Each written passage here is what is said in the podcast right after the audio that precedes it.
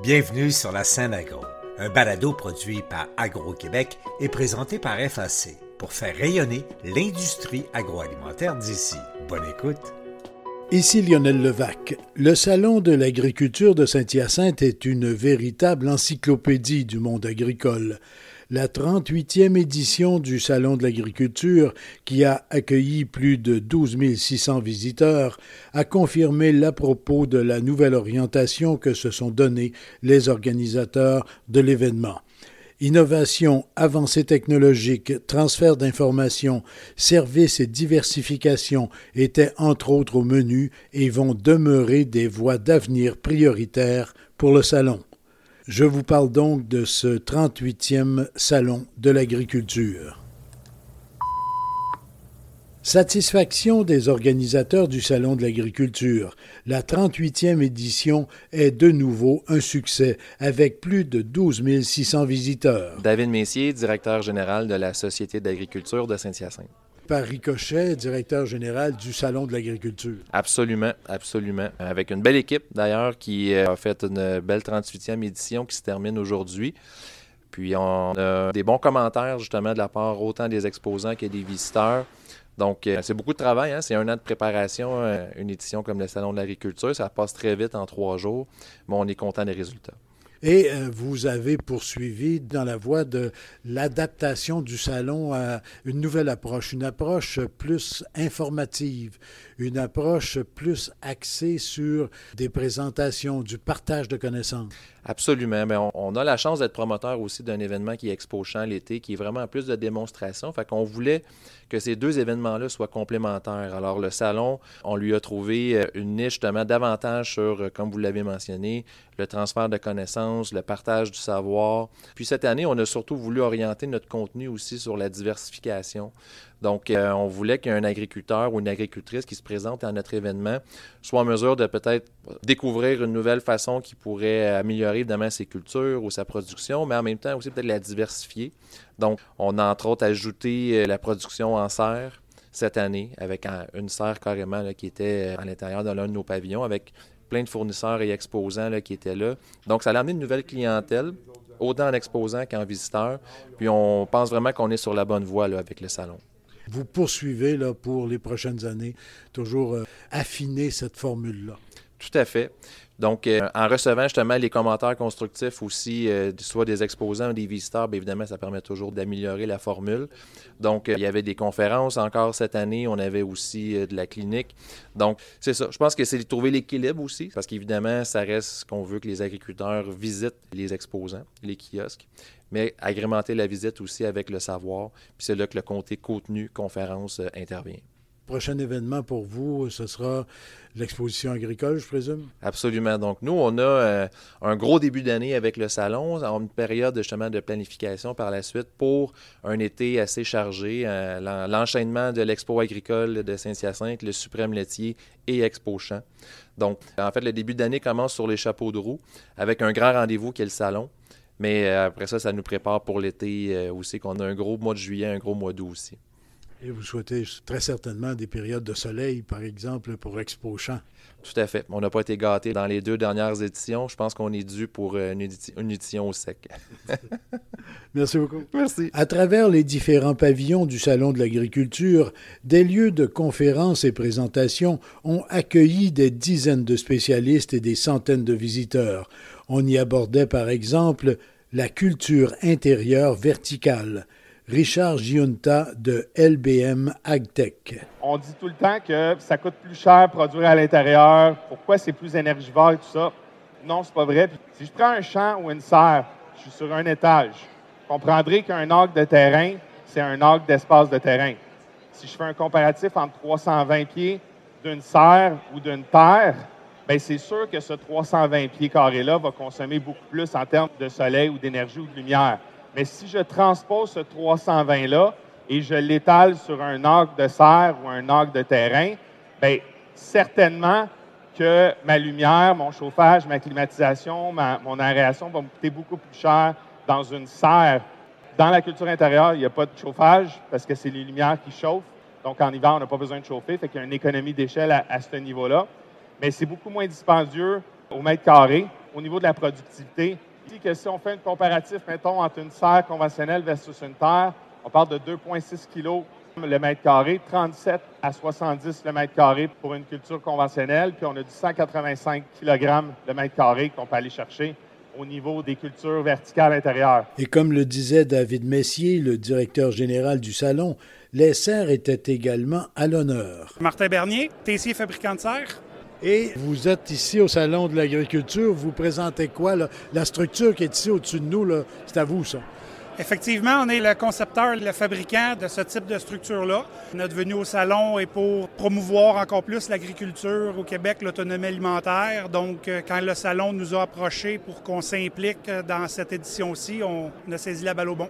Il y a un engouement pour euh, le domaine des serres euh, depuis un certain temps, de gros projets, mais maintenant de plus en plus de petits projets qui se développent. Vous le sentez chez vous?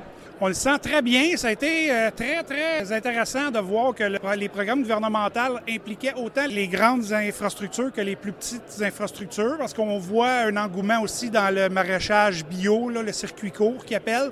C'est quand même une bonne base de nos clients, donc on est content de voir qu'aux autres aussi ne sont pas laissés pour compte dans les programmes actuels. La structure dont on parlait il y a quelques instants, euh, quelque chose de particulier, c'est nouveau? Non, je peux pas dire que c'est nouveau. C'est une serre de type individuel. Il y a plusieurs largeurs différentes. C'est une serre qui est conçue pour résister à l'hiver. On devait jouer aussi avec les contraintes que le salon nous apportait. Donc, la serre individuelle est quand même un bon représentatif de ce qui est disponible sur le marché québécois. Vous ne pouviez pas aller trop haut là, à cause du plafond. On ne pouvait pas aller trop haut. Puis dans la complexité d'assemblage aussi, on devait en tenir compte du fait que c'était pour trois jours.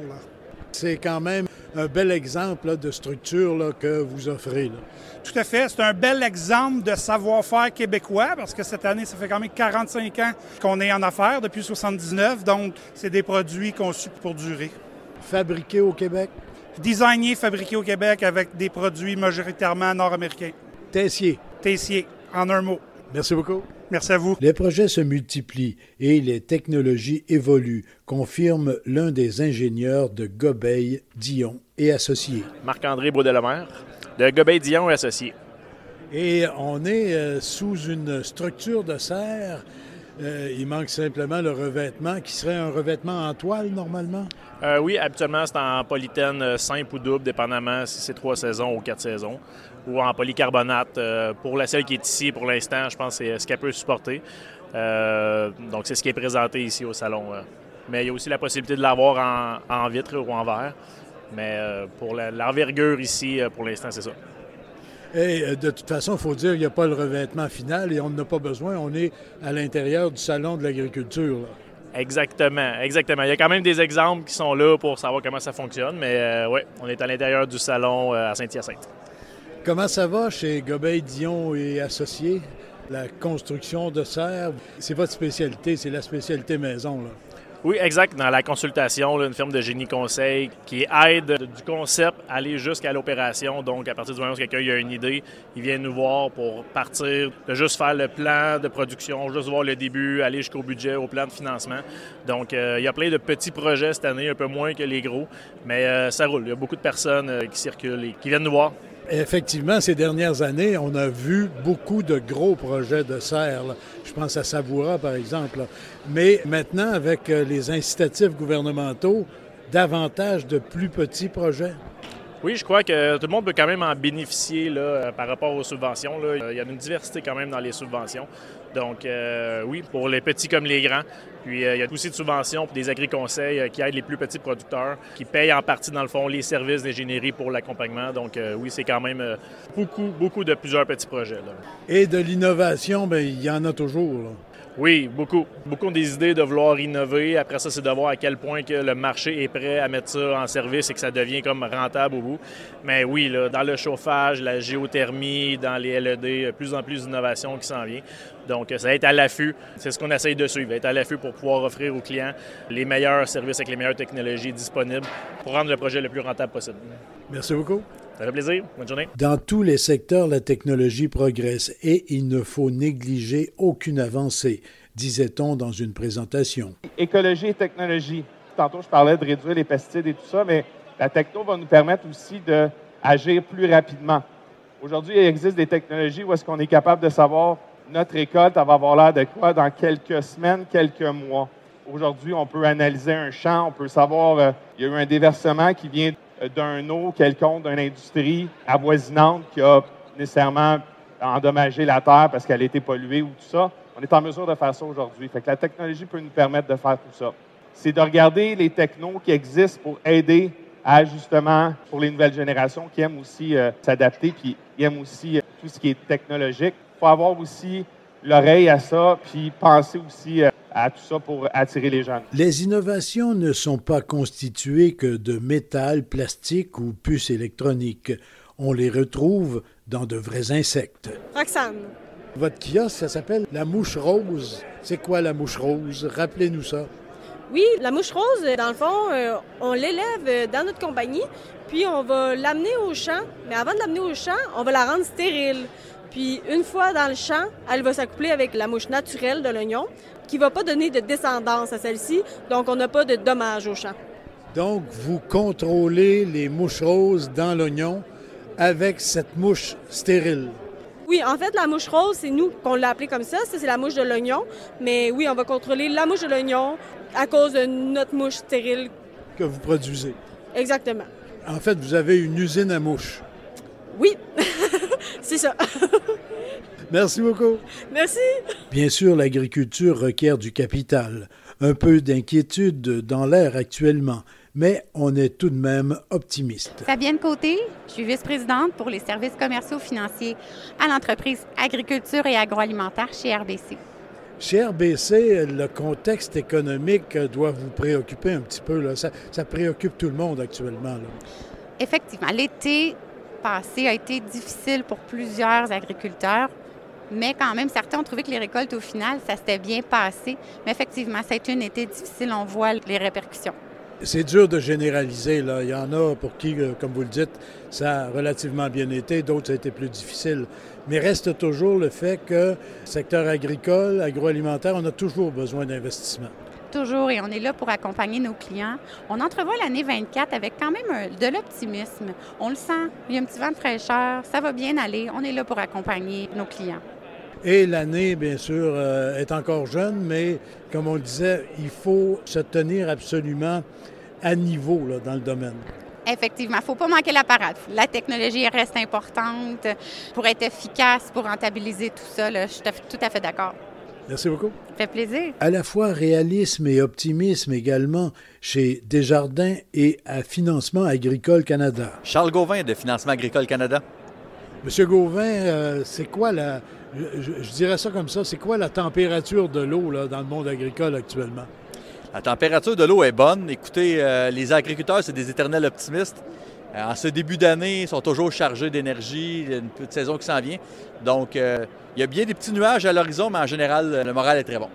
Les discussions que vous avez avec des agricultrices, agriculteurs ici, là, ça montre justement ce dynamisme-là qui est là malgré les, comme vous dites, les quelques nuages?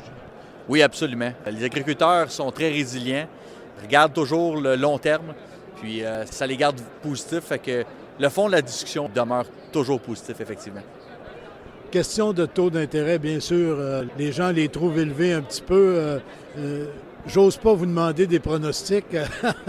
ça, ça devrait ou on souhaiterait que ça baisse pendant l'année 2024.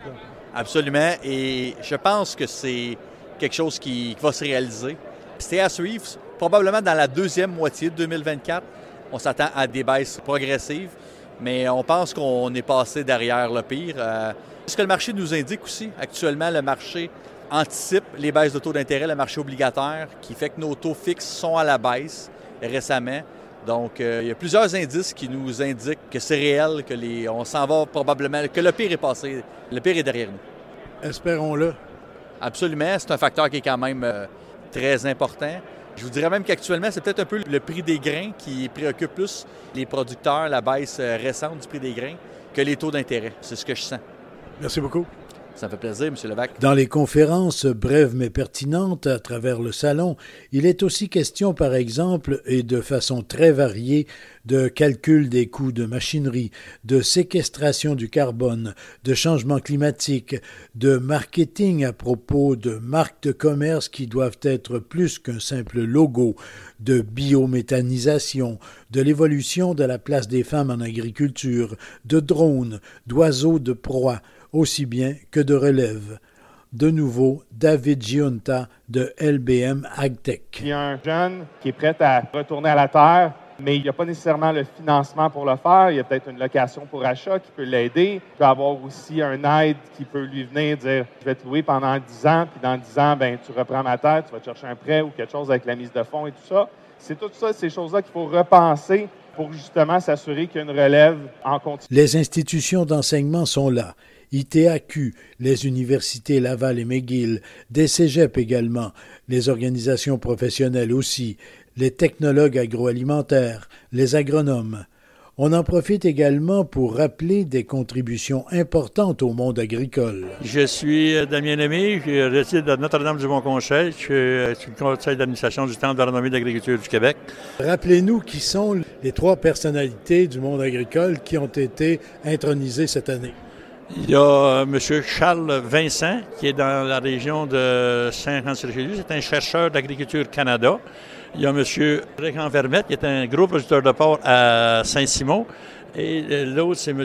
André D. Baudouin, qui été longtemps à l'UPADI international. Et là, vous êtes sûrement en train ou sur le bord d'étudier de nouvelles candidatures pour l'automne prochain. Oui, on roule le concours. Généralement, on envoie ça dans la première quinzaine de février. Alors, euh, tous ceux qui sont intéressés, bien, il y en a qui ont pris des papiers ici, qui ont venu chercher des formulaires. Donc, ça s'annonce bien pour la 2024, du moins on l'espère. C'est jugé par un comité select. Alors, ces gens-là étudient tout le dossier de chacun des intronisés et ils doivent rendre une décision. C'est ardu faire ça, mais on se doit de faire justice à tous ceux qui présentent leur candidature. Et on est très heureux d'avoir des gens comme ça qui ont marqué l'agriculture québécoise, qui ont été des gens qui sont beaucoup impliqués et qui ont eu un parcours exceptionnel dans le monde agricole et agroalimentaire au Québec. Merci beaucoup. Merci beaucoup. Le début de l'année est en général plus calme dans le monde agricole, mais on se prépare pour les prochaines semaines où bien des choses vont s'activer. Paul Pomerleau. Je suis directeur général du groupe Innovo. Innovo, qu'est-ce que vous faites chez Innovo? Je pense que vous avez plusieurs activités. Là. Oui, exactement. Le groupe Innovo, c'est une entreprise familiale de la famille Desilets, de la région de Drummondville. Alors, nous sommes à la base producteurs d'œufs, donc euh, dans plusieurs provinces au Canada. Nous avons une meunerie qui s'appelle Nutri Expert, qui est à Bon Conseil, Notre-Dame du Bon Conseil, et finalement l'entreprise de valorisation de notre fumier, ce qui s'appelle Actisol. Le nom le plus connu, c'est probablement Actisol. Exactement, parce que nos œufs sont commercialisés via Groupe Nutrieuf. Donc, les consommateurs sont en contact avec nos œufs, mais via Nutrieuf. Alors qu'Actisol, on vend directement aux agriculteurs et aux consommateurs. Et ce sont des engrais, c'est un engrais en fait, 100% de poule, de fumier de poule, naturel, complètement naturel. Absolument. Donc, nous, nous séchons le fumier de nos poules sur chacun de nos sites. Ensuite, on amène le fumier à l'usine d'Actisol où on va cuber. Dans le fond, on fait des, petits cubes, des granules de fumier. Dans certains cas, on va ajouter des ingrédients pour euh, des formulations, par exemple, euh, tomates, euh, fleurs, transplanteurs, etc. Mais 90% c'est du fumier de poule pur, exact. Et là, votre grosse saison euh, s'en vient. Là. Euh, on est en hiver, mais euh, après l'hiver, c'est le printemps. Ah oui, oui, exactement. Là, déjà, les usines roulent à pleine capacité. on est préparé. Déjà, on a eu même les précommandes de nos clients importants, des centres jardins, des grands distributeurs. Alors, on se prépare. Merci beaucoup. Ça me fait plaisir. Ici Lionel Levac. Tout cela et bien d'autres kiosques et présentations encore m'amènent à dire que le Salon de l'agriculture de Saint-Hyacinthe est une véritable encyclopédie. On ne la feuillette pas, on la visite, on la vit. Au revoir. Vous avez aimé ce contenu? Suivez la scène agro pour rester à l'affût de l'actualité agroalimentaire. Merci et à bientôt.